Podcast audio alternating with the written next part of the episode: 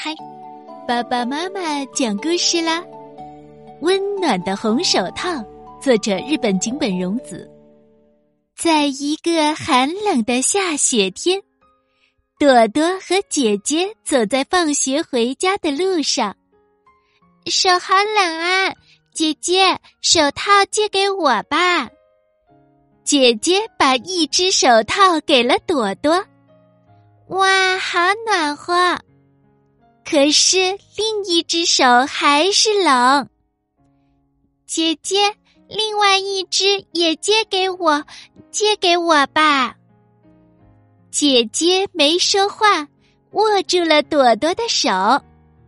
看，这样握着不就暖和了吗？真的，比手套还暖和呢。姐姐紧紧握着朵朵的手。朵朵也紧紧握着姐姐的手，这样就觉得更暖和了。姐姐，如果和姐姐握着手，一副手套就够了哟。这时，奶奶从对面走过来接他们。奶奶，把手给我。朵朵让奶奶走在中间，看，奶奶这样拉着手。